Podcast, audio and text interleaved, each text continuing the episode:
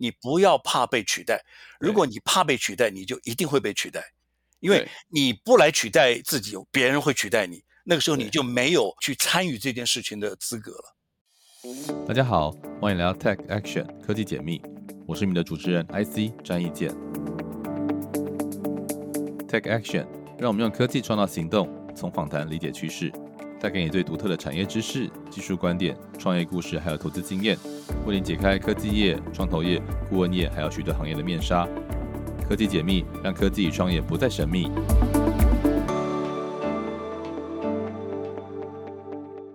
好，大家好，欢迎来到 Tech Action 好，科技解密。那这一集呢，我们非常高兴邀请到我的老朋友，也是我在西谷长期哈，我是他小粉丝啊，鲈鱼。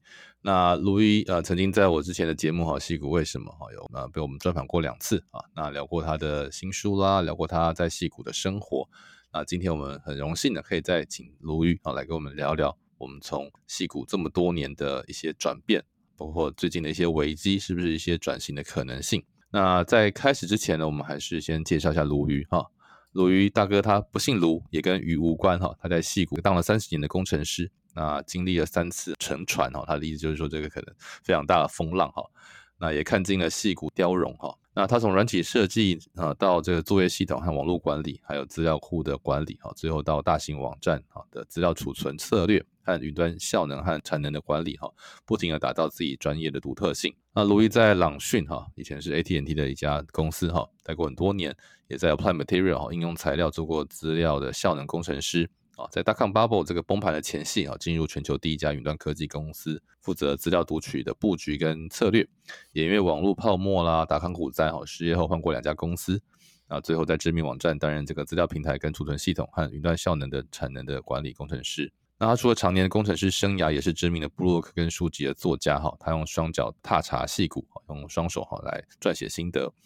他去年出版一本异类戏骨，我非常喜欢哦，也是颇受好评啊。那今年很荣幸可以邀请到他，让我们聊聊科技公司裁员潮和这个人工智慧的战国时代对戏股台湾带来的机会和挑战。那鲁豫大哥，请跟大家打个招呼吧。哎，大家好，IC，很高兴第三次在线上见。其实我们啊，过去疫情期间，嗯我记得好像公司呃封闭的时候，我们还还在公司见过面呢。对对对对对，我们在疫情前、疫情中都有到过你的公司。最近我们又想去这个拜访一下，可以，对，他在喝酒，对，喝酒喝酒喝酒。不过这个疫情前后。我知道鲁豫大哥的观察非常深厚哈，很仔细。那最近大公司好像也开始又有不同的做法哈。不过我们先请鲁豫介绍一下自己的背景哈。你好像是从外文的背景哦变成工程师，又在戏谷待了三十年，要不跟大家先很简单的自我介绍一下？对，在戏谷有个好处哈，大家不计前嫌，出这大家不怕出身低。那我的朋友四周里面其实真正科班毕业的并不多。嗯，哦，我自己是学英国文学的。英国文学，嗯，也是做语言啊，对不对？也是学语言的嘛。对对对，语言文学都做了。台湾反正 我意思是说，其实城市语言也是一种语言啊，没有哦，对对对，当然，language。对，其实这就是我要说的哈。好像在台湾，就是说你学什么社会的想法，就只适合做那个。对。那在那个之外的人，不太给你机会。嗯。可是在戏谷就真的是不计前嫌。我好像跟你讲过，说我大学联考考几分，我没跟你讲过这件事。我不记得了，就算有我也不记得，而且听众可能也不知道大学联考是什么了。不过 anyway，我们这个年代的还知道。对，对我只考九分，OK，所以你就知道，对对，九分真的是九分，所以你就知道，就说我如果在台湾我去申请 computer science，绝对会被人家笑的，在地上打滚，你知道吗？对。那我觉得这是我面对美国的这个文化第一个的 shock。嗯，就是说，呃，我是你学校还美国人真的不在意前面什么工作过。我我遇过老师，就是我有讲过，我 Berkeley 的一个 IP 的老师，他是欧洲的职业球员，然后后来因为就是受伤退休，才去念博士，还念了一个 Intellectual Property。然后我在 Skydeck 的执行长，就是那个加速器执行，他以前是他小提琴的专业指小提琴手，然后现在经营新创加速器，也是 Berkeley 全世界最好的公立大学的加速器，而且做的都还不错，对不对？所以做的都还不错啊。对，所以我觉得这个就就是三个字，他们就给机会。对对，那我觉得这个是台湾文化最缺乏的，就是说你可能是受日本文化也有点影响，多多少少。对对对，当然这个话走差了。我的意思就是说，你看看我那样子，然后我来这里，我也可以混得下去。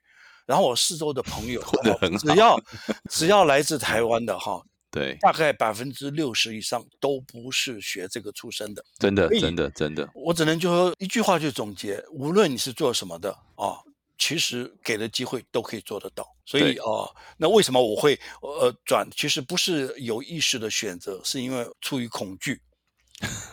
就是说我看到别人那时候都往国外跑，那时候你晓得呃，information technology 刚刚开始兴起嘛，对不对？对。所以我就觉得哇，这什么东东啊，吓你死人了！出国的时候是一九八几年对，八零年代末期了，我都搞不清楚。？OK OK，然后大家都是在学这个朋友啊，然后我在想，那时候台湾产业正在经历什么？那时候应该还是电子业刚开始，还没有还没有感觉的时候。对，对对对，台湾是九零年代，九零年代开始，九零到九五年是崛起，因为那个 Windows 的热潮嘛。嗯，完全正确。因为我记得我在职场做了几年以后，对，台湾人都跑光了，全部回台湾了，就是说美国的台湾人电子业都起来了，对，都都跑了。对，嗯，就是说当初这个不是一个，假如我要说一句很伟大的话，哦，那是我因为我走出舒适圈。根本不是这样子，没有那么伟大。我没工作，对，这也就是被逼到，就是说，因为在台湾那个传统束缚下，我如果呃做文学的，我嗯去出版社当一个编辑 啦，差不多了。对，嗯，可能现在就是一个社长，但社长也有很威的，没关系。其实那个反而是我可能是歪打误撞，搞不好自己想做的。对，然后那时候朋友呃嗯出来的话，很多就到美国去念比较文学，对哦然后也也有人在就就是念呃英语教学法。OK，对，那我大概是第一个吧。你真的很跳痛啊！我看应该外文系念到 应用外文，念念这个城市语言 （computer science），真我我就我就不管，我就我就跳。但是我我也发现，就是说只有美国这他们不在乎这些东西。真的所以你说为什么一待又又待这么久？那是嗯因为我觉得我们的通才教育做的还不错啊。嗯就是你做哪一行都可以。假如我当初去做魔术师，搞不好现在也可以在在舞台上表演一下。嗯那我觉得这是台湾人比较难理解的，尤其在我们这个时代，就算到现在，我觉得台湾的我们叫国民教育，其实水准是很好的。说实话，没错，就是说你的数学啦、科学啦非常平均。底子其实是很不错的。就是我们自己在美国待了这个三年才知道，哇，其实美国公立教育它给的非常基础，不要说做的不好。据我了解，好像比二十年前更在意这个 STEAM 了哈，就是所谓数理嗯嗯科学。可是他们教的真的很慢，很基本哦。你会有时候当父母会觉得，哎，到底为什么三年级才在教这么台湾一年级在教的东西？但是他们基本的国民要求很，因为他大部分也不需要心算嘛，对不对？然后就是按按计算机啊，搞不好要按错哦。对，但我们台湾只要能够进大学的，哇，基那个在数学能力上吊打美国人，真的在在过去天才不要讲，真的完全正确。所以就是因为台湾是成功在通才教育、基础教育，所以那我只是说跟大家分享一句话：不论你做什么，只要你基础教育在台湾还还过得去，还行得通，到美国其实都有机会。哦，这个真的是一个很大的 take 这个 take away 啊，就是说我们待会可以聊一下，就是说，是啊，我觉得这就像卢毅讲，第一个哈，他自谦啊，哈，不怕出身低，可是就是说，不管你出身自什么行业、什么背景、什么学科，就第一个台湾人要很有信心，就是我们真的哈，我们学的这些东西，尤其我现在看我小孩，如果在台湾那个念的东西，真的还是比我们当年更更多、更复杂哈，强调什么嗯素养教育啊，我们要跟上国际潮流，所以。台湾其实国际观搞不好是全世界最强的之一的国家哈，美国人其实哎没什么国际观。我当然同意。你看美国，你离开了东西海岸，美国内陆那些人哪有什么国际观？不用对不对的东西海岸就只要离开湾区，加州很多地方的都很非常封闭。对，非常封闭，非常封闭。他们以农就也过得很好，他也不需要知道这些发生什么，他只要知道他的白酒、葡萄可以卖得出去，对不对？或是他种的水蜜桃可以卖得好就好。就是这其实台湾也一样嘛，只是说我们因为焦虑啦，我们真的是一个比较焦虑，而且就是比较被挤压的国家状态哈。那我们讲到焦虑，其实鲁豫大哥当初哈在你看八零年代就来，然后九零，那你就很显然是经历过嘛网络泡沫化嘛。你现在回头来看，这已经是哇二十三年前、二十二十五年前的事情。嗯哦，九八九九那时候你也经历过，然后你自己也因为这个大康 bubble 遇遭遇过。你觉得那时候戏谷这些人啊、不管投资人啊、创业者啦、工程师啦啊，做错了什么啊？后来又做对了什么？我觉得大家都做错了，大家都做错了。但是问嗯题是历史一直在重复。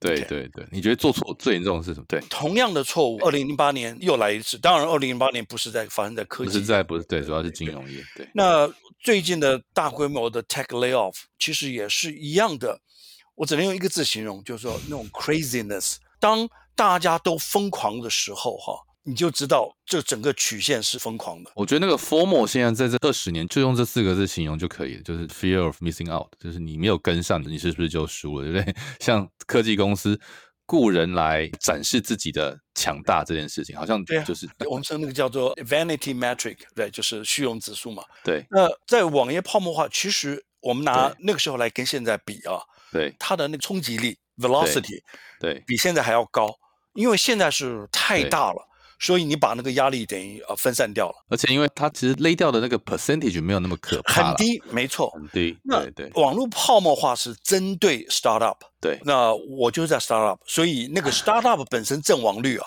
超过百分之四十。我我们真的必须要先说，我们现在录这个时候是 SV 已经知道花落谁家了哦。如果在两个礼拜前，美国政府没有下去接 SV，谁知道会怎样那个我真的是最最近这两个礼拜才真的去研究 SV 到底有多大的影响力，然后一眼就知道，诶，那真的是很恐怖，那基本上就是戏骨的一个像末日一样哈全部对。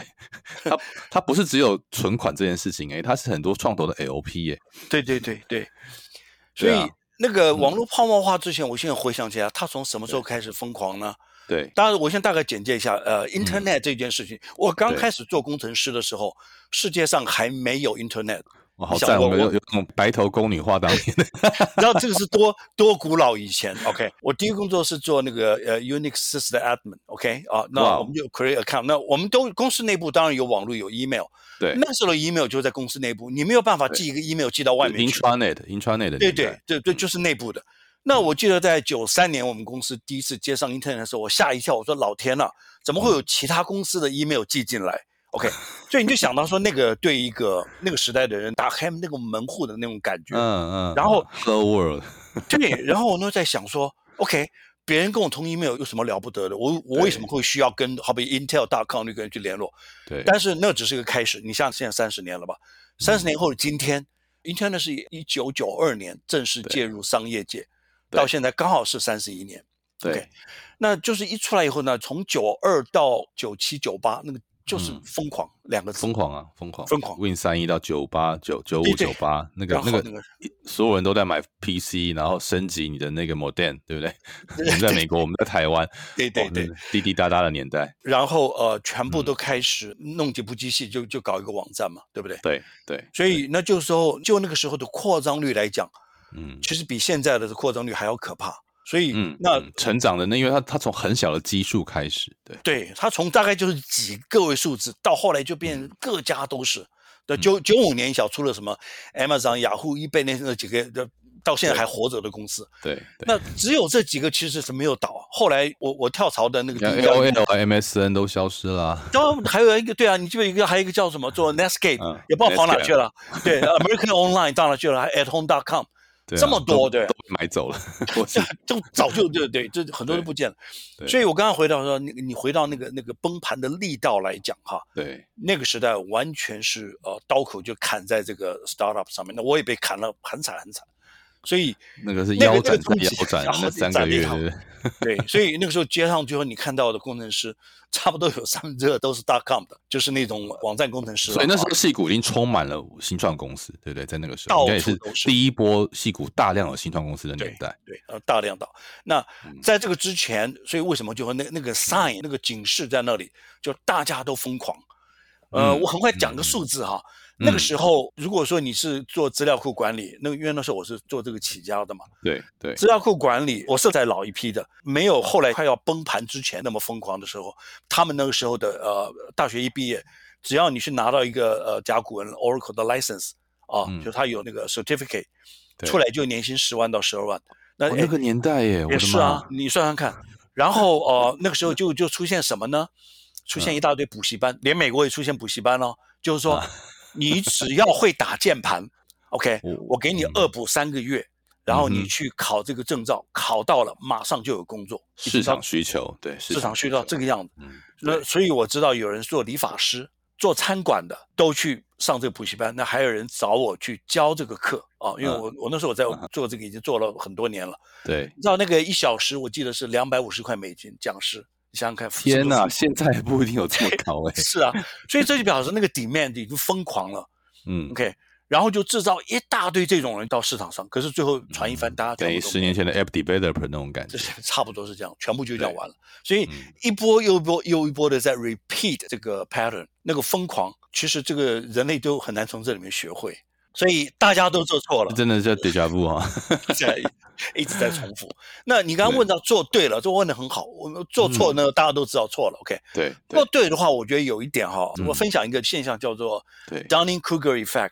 这是两个心理学家，还有一个是，好像是研究经济学家，他们发现就是说，所有的这种 pattern 到今天为止我去看都一样，就是他一来的时候呢是充满希望，啊，在都还不成熟的时候，大家都对那个充满期望，所以这个东西马上就上来，上来就是说碰到瓶颈了，它马上就跌下去。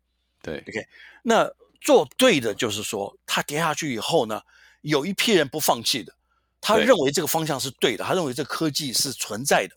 嗯，只是时机不对，嗯，所以他们就继续去从事这个，所以那时候崩盘是因为大家都在做 cloud，可是那时候你讲 cloud，人家以为在讲气象，因为根本没有这个有这个概念，根本没有这个科技，大家都不知道怎么回事。英法都还非常的脆弱，或是很昂贵，没有一样东西是 ready 的。OK，对，那只有这个概念，所以我做那家公司第一家是做 cloud，最后也倒了，就是说 nobody is ready。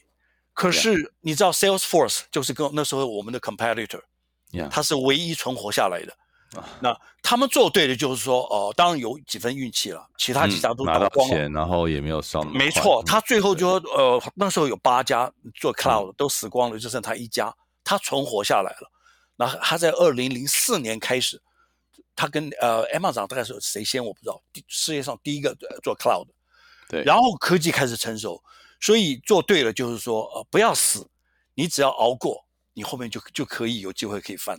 这对个人的层次其实也是一样的。对，就像 陆羽也是撑过了，那个没有因此回到台湾啊，就至少留在差点就死了，对，差点就死，差点就死了，哇，那。所以从我们这个前面讲到这个历史在重演，那我们现在看到，Bill Gates 最近其实有讲嘛，哈，他觉得人他自己哈活到现在，他看过两次最大的 paradigm shift，哈，上一次就是 Internet 或者 PC 出现啊，那他自己觉得这次 AI 啊那种感受，那我们自己当然也也就是非常靠近啊，所以看到非常多的一些，那除了 AI 之外，那过去五年啦，哈，这个从 Edge Computing 和 Cloud Base 这些东西，呃，那您又是在软体啊到资料库。啊，这个领域很长期的经营在当中，你觉得对于整个工作或流程，你觉得有没有很多的变动啊？或者说，在新创公司或大公司来说，这些云端环境或者终端运算和人工智慧有没有产生一些比较不一样的影响？其实现在的这一波，我其实我讲第一个是 PC 了哈，第二个我们讲科技，第二个就是呃呃网际网络了，对不对？对，第三个一点零，对对对。然后第三，我们可以把它分析一点，就是呃，cloud computing，啊，对，因为 cloud 它最大最大的一个功能就是说，让你可以无限制的 scale 下去，就是可以无限制的扩张，unlimited 的这个 computing power。那以前我们为什么 startup 会倒？就是说我没有这样子的资源去做那样子的事情，嗯，那大家就怎么办呢？拼命买机器。买到最后就买了，几乎每家都破产，那还要这个 设备竞赛，嗯，对，然后大家还所以拼命砸钱，然后什么去经营资料中心。我的老天呐！如果你是在做一个 software development，你怎么可能有多的心思跟技术去从事资料中心管理？那完全是不一样的知识，也不一样的这个投资嘛。但是走到 cloud computing，就是说内部走对了。就像你家里需要电，你会去自己发电吗？不会嘛。不会，我把电外包给专家，给他们去做，我跟他买 service 嘛，所以整个 cloud 就是基本上在这个架构。可是因为有了 cloud，就是说哦，你把这个樊篱都打掉了，大家就可以把你的资源用在说你所专长的这个领域里面。这第一件事。第二个就是说，有一个我们在 cloud 里面看到，就是说大家把帝国性的那种产品都打掉了。OK，像现在我们全部是用 commodity hardware，然后有 open source，对吧？cloud 里面。所以所有人都是那个都是我不再付 license fee，哦，像以前你说你 IBM 的那个 application，你要每年付几十万或者几百万去买它的 service，那在 cloud 里面我把这个全部都打通了，大家全部是 open source，所以你一个东西从一个平台 port 到另外一个平台没有障碍。如果没有这些东西，今天不会有 AI，所以 AI 我觉得是一个必然的产品，因为你我必须要有无限制的 compute，还有一个就是资料的储存嘛，对不对？那资料已经运大到大成这个样子，而且都大家都是用 commodity 的 hardware，就东西很便宜。OK，我不需要去买什么 HP 啊或 IBM 的东西，所以我可以一直扩张。那我有这么多资料，有了这个资料就是机会，资料就是财富。所以我觉得这个 AI 的过去这是五年到十年的出现了，其实是一个 cloud 云端的一个必然的结果。所以它影响影响太大了。这非常符合我大概在五六年前看的一本书，叫呃物联网革命哦，它其实英文叫做 Real Marginal Cost Society 啊，就是零边际成本社会的来临哈。也就是说，边际成本指的是说，你每购买一样东西哈，你每多买一个啊单位，它产生的这个单位价格啊，或者成本的变动。那就像我们小时候云端储存啊，开个 email 账号啦，都是要花钱的哈。对。那我们这个时代后来都已经习惯免费啊，全免费当然是用别的方式来转换成本，但实际上它也是因为这个呃技术不断的突破啊，摩尔定律已经经过六十五年还在往前进哈，所以。那每一个东西的便利成本都在往下跌之外，那我觉得网络民主化哦，就刚才讲的这 open source，所以我也最近听了，我没有听完，但是我知道简立峰老师在在聊一个概念，就是没有 open 没有 AI 哦，刚刚 open AI 的名字，所以我觉得刚才卢宇讲的也是一模一样的概念，就是这些。呃，不管是运算能力，或是工具平台，或是 infra 的哈，这民主化和这个边际成本下降，就是带来了 AI 这个必然的结果。因为 AI 是很早就有的概念，也很早就在做的事情，只是它为什么现在才成熟啊？就像一样，mobile 嘛，哈，那个网际网络哦，屏动化也不是两千零八年才出现的概念啊，可能在 iPad 那年代，在更早的这个 Win 一的年代就出现，只是没有办法成熟啊，因为它的这个研发和这个终端价格还没办法下降啊，所以这。这都很多故事在面可以可以去聊，但是我觉得鲈鱼他因为在这个资料库管理本身是他的专业哈，所以你就刚才讲了一个很重要的重点嘛哈，过去软体公司还要投资硬体设备，还要去学会管理这个事情是是不合逻辑的哈，就就一本特斯拉也没有也没有开个电厂，他是做电池而已。对，没错。对，假如今天你想想看，如果还是用 proprietary 的表面的东西的话，呀，跟你保证不会有 AI，因为没有人做得起。对，真的。你你想想看，我前阵才读到一个，我不记得数字。他说，OpenAI，我可以跟你保证，OpenAI 它绝对没有自己的 server，没有，它绝对没有自己的 data center，它绝对是呃，一定是有 Microsoft 的 Azure，对。那那里面的东西，他那天讲了个数字，他们有两万个 GPU，对，去专门从事 OpenAI 这个东西，对，OK。呃，两万个 GPU，我们算一下嘛。你你通常一台机器，因为我在搞机器，我大概熟，一台机器大概一百个 GPU 和 CPU 都一样。嗯，你去算两万除以一百，然后那一台机器美金大概一万块钱吧。啊，你去算嘛。那两百两百万。对，这只是它的 capital expense。Core，嗯，对。你知道它那那个不停的在运算，它烧掉的电费是多少？所以，假如今天没有云端的服务的话，这个 OpenAI 根本就不会出现。它大概两年前就已经饿死了。所以，这个是所有的 foundation，就是说这个云端的革命，就是让所有的事情都变成 indefinitely scalable，可以无限制扩张下去。就是你要做十分的事情，你就投资十分的工作，而不是像以前你要活下去就要先买一百分的这个投资，你才能有第一步。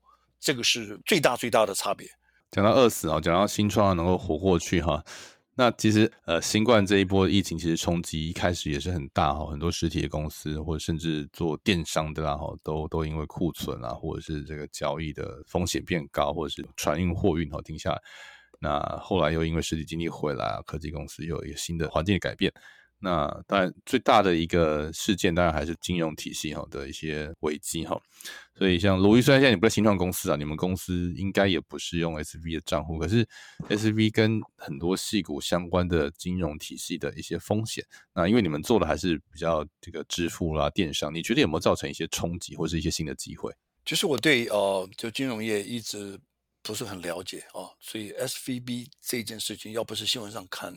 我还真的不知道到底发生什么事，嗯，可是它的原因其实不是因为热钱了啊，因为你晓得在疫情期间，啊，startup 旺的不得了，因为因为那个那段时间呃，整个 internet 网络都翻倍成长上来，所以机会到处都是，然后很多人远端工作，他可以兼差，他搞不好再上两个班，然后那时候公司要求员工开始要一个礼拜回来一天或两天。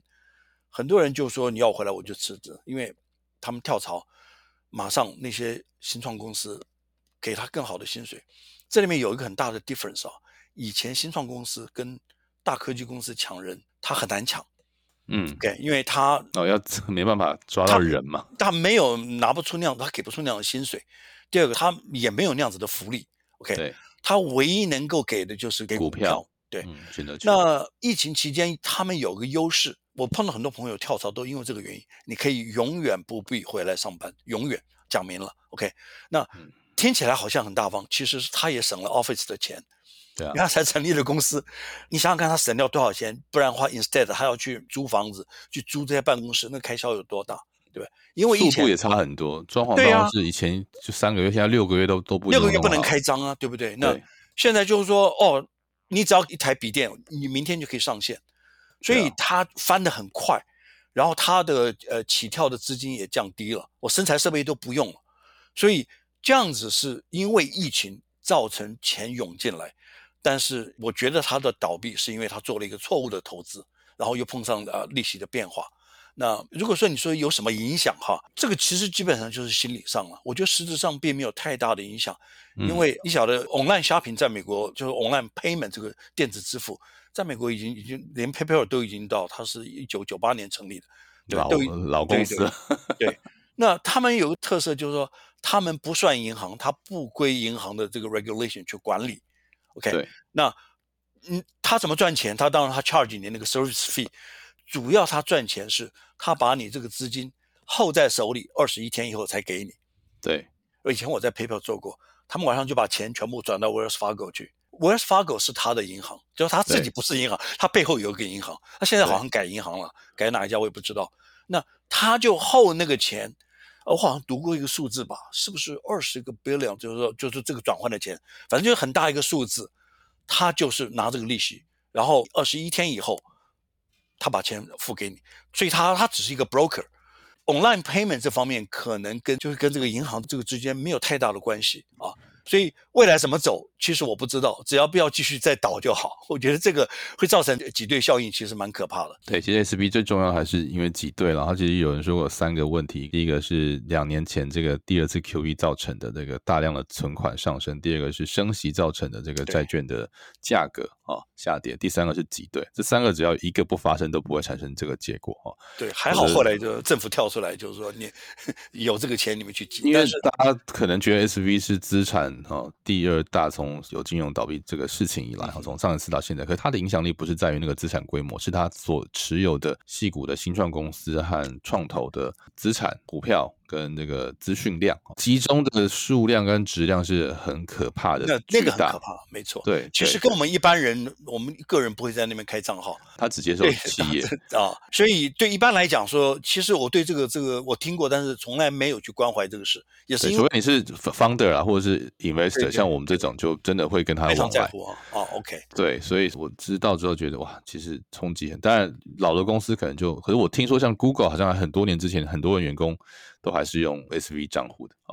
哦，这样子对对所以他们就以前就习惯嘛，所以就是长期往来，然后或者是很多创投，他几乎所有基金都放在里面，哦这是很可怕的事情。所以感觉上这次危机现在算是度过了哦，但是算是啊算是算是，但后续的影响力，譬如说新接手的银行啊，嗯那对于这个过去的这些业务的，不管是怎么处理或怎么调整啊，都还没有宣布嘛，哈、所以应该还会有一些后续的研一了啊。那当然，这个金融的骨牌效应压力还在持续累积啊，因为升息就算放缓，它也没有打算今年之内降息啊。目前联准会的哦口吻是这样子。，对对，应该通膨都还在那里嘛，哈，就还在六趴，就算降到四趴也没到目标嘛，哈，所以其实没有那么容易。但是就是那整体的金融界压力就会持续在那边，就是什么时候哎哪边那个水库又露出一个洞啊，你要再去塞另外一个口哈，到时候五个手指头塞满之后，有一天就水库会不会就爆了，还是不晓得。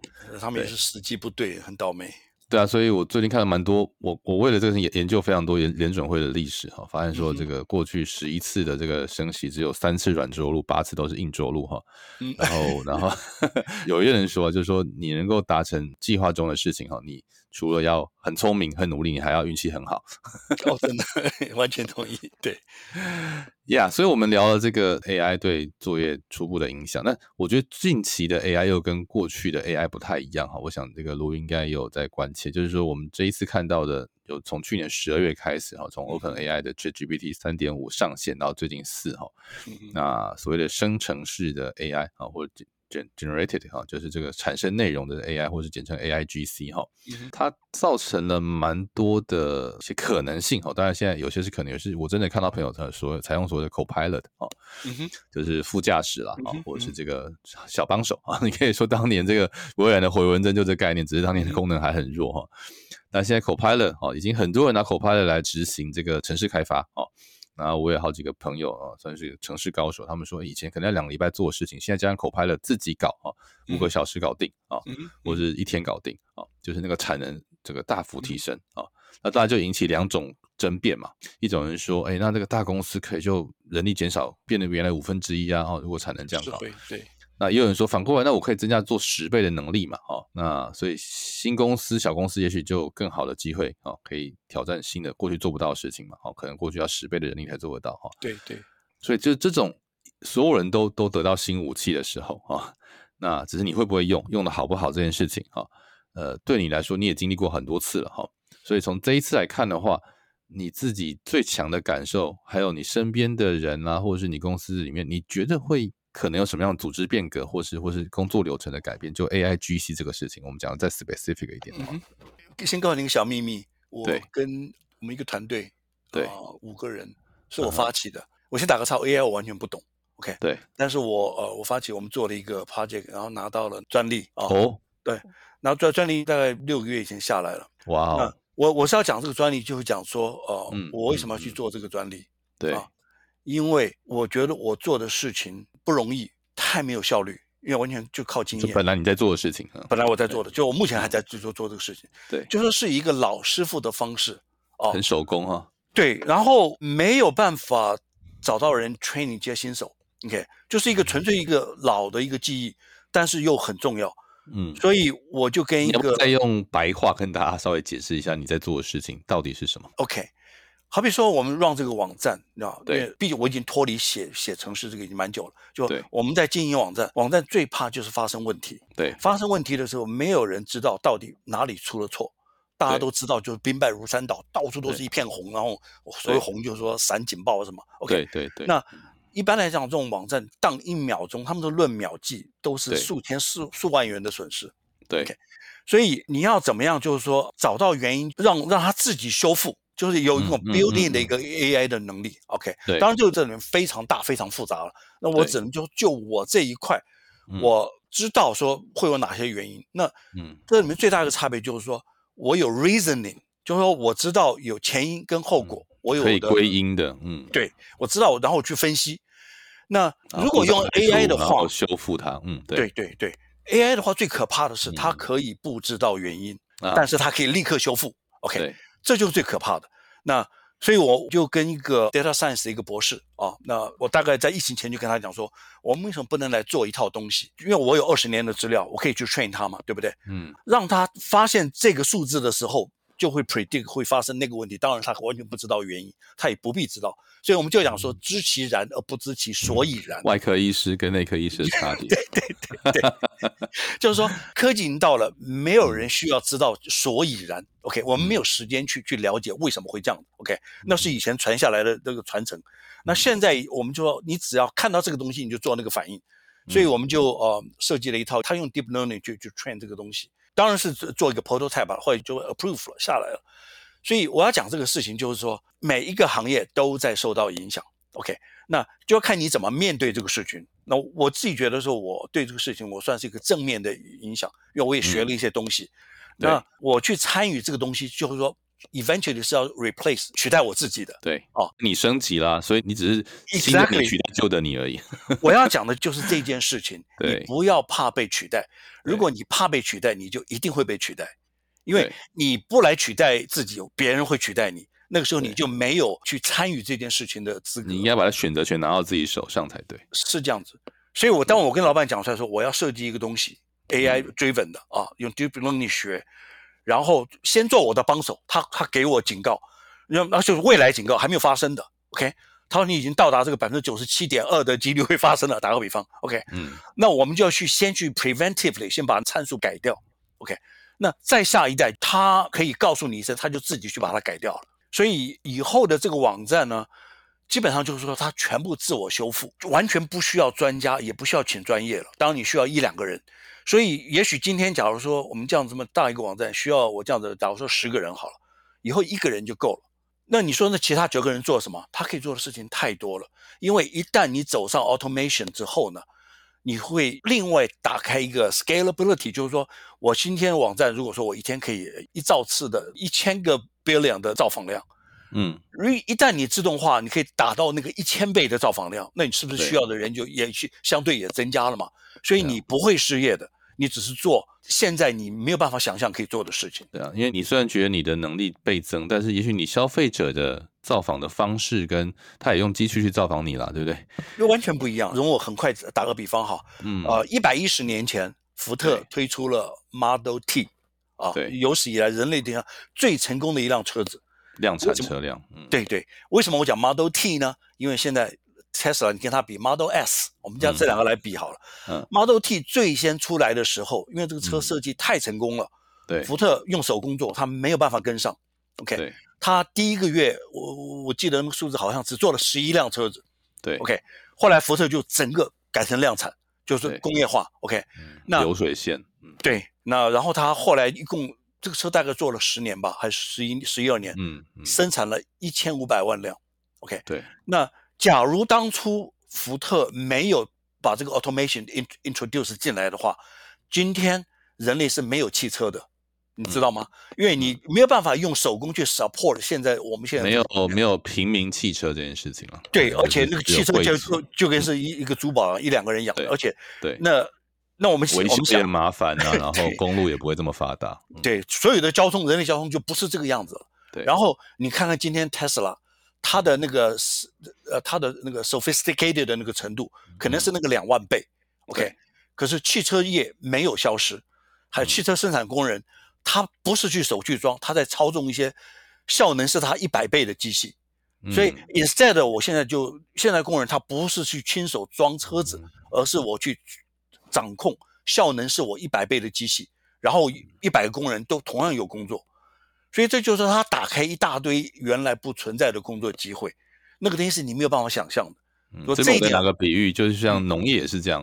哦，在台湾可能很难想象，美国农业机器很发达，而且每个人耕种面积是很巨大的，因为它它它土地大嘛。哦，所以美国农夫那个一个人耕种面积可能台湾的一百倍。其实他还是做得到啊，因为他就是用机器去采收啊，他们连葡萄都是用机器去摇的啊，哈，去去，然后整个酿酒工都是机械化的哈，当然还有很多智慧化的的需求啊。但是反过来说，这些人之外的，他就做更多农业相关的事情啊，对不对？就是他把你的尺寸弄大了，对，就所以那个他不是说我们不说哦，我今天就这样子，他只要他只要用十分之一的，你可以创造你十倍以上产能，是一百倍的产能差距，哎，而且这个是平面的哦。我们讲的 vertical 的，OK，就是说你同样的机器，我又可以做别的事情，就是说它是上下左右都一直往外扩张，那个扩张就叫做新的工作机会，而而。不是说他他是的，他把你抢走，可是他把你抢走去做另外一件事情，会做的比现在更多更好。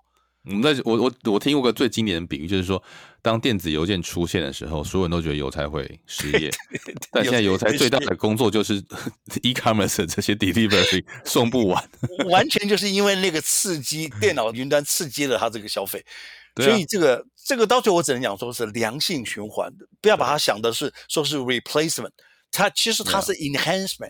就把我们的现在能力啊大大 enhance，其实是 enabling，就是每个人都被赋能了。对对对，甚至我们可以说，我们小孩可能不用再学 D J 语言了，对不对？对，所以你你就总总结一句话，就是从我自己的例子啊，我不但没有被那个取代，我还学了一样东西。对，那这个东西如果将来要 implement 要上线要 automation 的时候，我会是一个主要的参与者，对不对？所以我的工作转型了，对不对？就是说我我把我的 knowledge，你终于有机会交棒出去了。对，我就我把我的 knowledge 交给一部机器嘛，对不对？对。然后它那个机器，它可以，那我们这个网站可以扩张十倍、二十倍，那个机器可以花脑袋去做策略的事情了，你就不用花那么多 implementation 的事情了。所以我就不要去去用手去做，我要用想去分析、去解决问题、去去思考，甚至于去 promote，因为机器它不会说的，机器不会做做 promotion 的，所以留给我们机会可以做的事情太多了。这真的是两极啊！就是说，有人觉得哇，天哪，人脑要被电脑打败，但我反而觉得人脑要被电脑释放了，对不对？人脑到现在开发百分之五，搞不好是因为身体的哦智力的呃年龄限制。那你当然人类越活越老，然后电脑又做了很多你本来不用做重复性的工作，你搞不好每个人都可以开发到百分之二十，对啊，很有可能就是这样打开了人类一个新的一页。我觉得。呃，今天我觉得跟鲁豫聊真的是非常的又很乐观哈，脑洞大开。没有没有没有，我觉得第一个你很直接的说，当年大家都做错，这我也承认，不是我也不是参与者。就是说，我们会发现其实人类很难真的从过去学到什么经验，但是未来又一直来哦，所以我们能够做就是挑战自己哦，就你不要怕被人取代，你只要拿新的自己取代旧的自己，你就没有什么好害怕的哦。所以这是我觉得今天鲁豫给我最大的启发，而且 even 你当了一个三十年的工程师，你还是有这样的认知跟这样的执行能力啊。然后在一起里面去产生了一个新的 IP，然后现在让自己的专业可以被释放，有更多时间做更好玩的事情。我觉得光这一点，我就是非常钦佩你了。你不不跟你讲钦佩，我只是当初我跟我老板讲说，我要设计来取代我自己，你知道他有多感动？然后说，我这样我这样才可以好好退休啊！对，对公司有交代。我坦白跟你讲我我我会想做这个哈，我主要是为了我的好奇了。你知道吗？真的，我跟那个博士，我们常常到酒吧喝酒聊。他说，他说其实很多东西都可以都可以用 automation 来做，对不对？对，我就说好，let's do it。我有 knowledge，我有资料嘛，嗯，我就跟他他去做这分析，所以他真的做出一些东西啊。我觉得这是让我突然觉得说，好像又打开一个门，我老天，我我都不用退休了，你知道，这个路又又可以一直走下去。呃，对对对对，不要害怕这些事，就是说，就 embrace your challenge，拥抱你的挑战。我不礼貌的问一下，卢宇，你今年几岁？我不我不礼貌的时候是，你看，我觉得应该几岁？反正你一九八几年来这边嘛，所以你一定是比大部分听众都还要大。你看，已经转职过，然后做了三十年工程师的鲁豫，都可以这么勇敢的拥抱 AI，对不对？我我只能这样讲，在台湾，我像我这样子，大部分都已经退休了啊。真的，真的，我觉得退休是一个呃心境问题啊。哦，是是是，你不一定要真的工作上退休，就是就算你工作上退休，你还是有很多事情可以做。但我觉得你最让我觉得。感动的事，就像第一个是你愿意去挑战自己这件事情，也是就接受新的事物。那我觉得这就是戏骨最让我觉得讶异也也也喜欢的地方，就是所有人不分年纪、不分背景，都觉得哎，有什么不可以的。所以我现在好像觉得人生又开始了，很麻烦，又好玩起来了。对，本来已经说说好吧，就是这个样子了。然后哎呀，算了，做一天算一天。突然就觉得哇，这个东西超有趣的，就是我我完全可以想象，很多人都是像我们这样，觉得哎。每天都觉得，哎，怎么世界又变了很多好玩的东西出来？超有趣的，所以我现在已经反而说完蛋了，我就一直一直这样玩下去吧，最后把那个 AI 都搞烦了。你已经开始空巢了嘛？这样不会那么无聊。所以好奇是一个是一个 driving force 了。我就非常好奇，说到底我能够我跟 AI 什么程度上去？对对对，我们大家互相贡献，能够做什么？就还真的可以做出一些东西。Yeah, yeah, yeah. 哦，我真的聊得跟鲁豫非常开心。每次跟鲁豫课，以前聊课就是这个，因为他讲的笑话太有趣。可是我今天真的是觉得，我们这个科技解密真的是又从不同角度来解释哦，科技怎么在细骨的这个，而且是非常就是工程角度啦、执行面角度来改变啊，不只是你的生活流程，或是你真的工作的形态和思维哦。我觉得思维是一个很重要的事情。那我非常谢谢鲁豫今天能够分享他自己的啊。从这三十年的不断的环境改变啊，然后他现在面对这个 A I G C 或是 A I 的挑战啊或机会，他的一个很棒的观点。我欢迎鲁豫，下次我们再继续再聊。非常谢谢你今天的 分享，不好意思，谢谢啊，不会，感谢，谢谢，有机会大家再聊，谢谢，拜拜，拜拜。科技解密，感谢知识卫星的赞助与协作。知识卫星是台湾线上精品课平台，与各领域顶尖讲师和专业人士合作推出精实的内容。帮助学员有效学习知识和技能，造就改变。透过学习，成为更理想的自己。感谢大家收听 Tech Action 科技解密。每周这个 p a c k a g e 上上架，也会在 Apple p a c k a g e 下留言，有和每一集来宾五星评价，还有留言回馈。科技解密，我们下次见。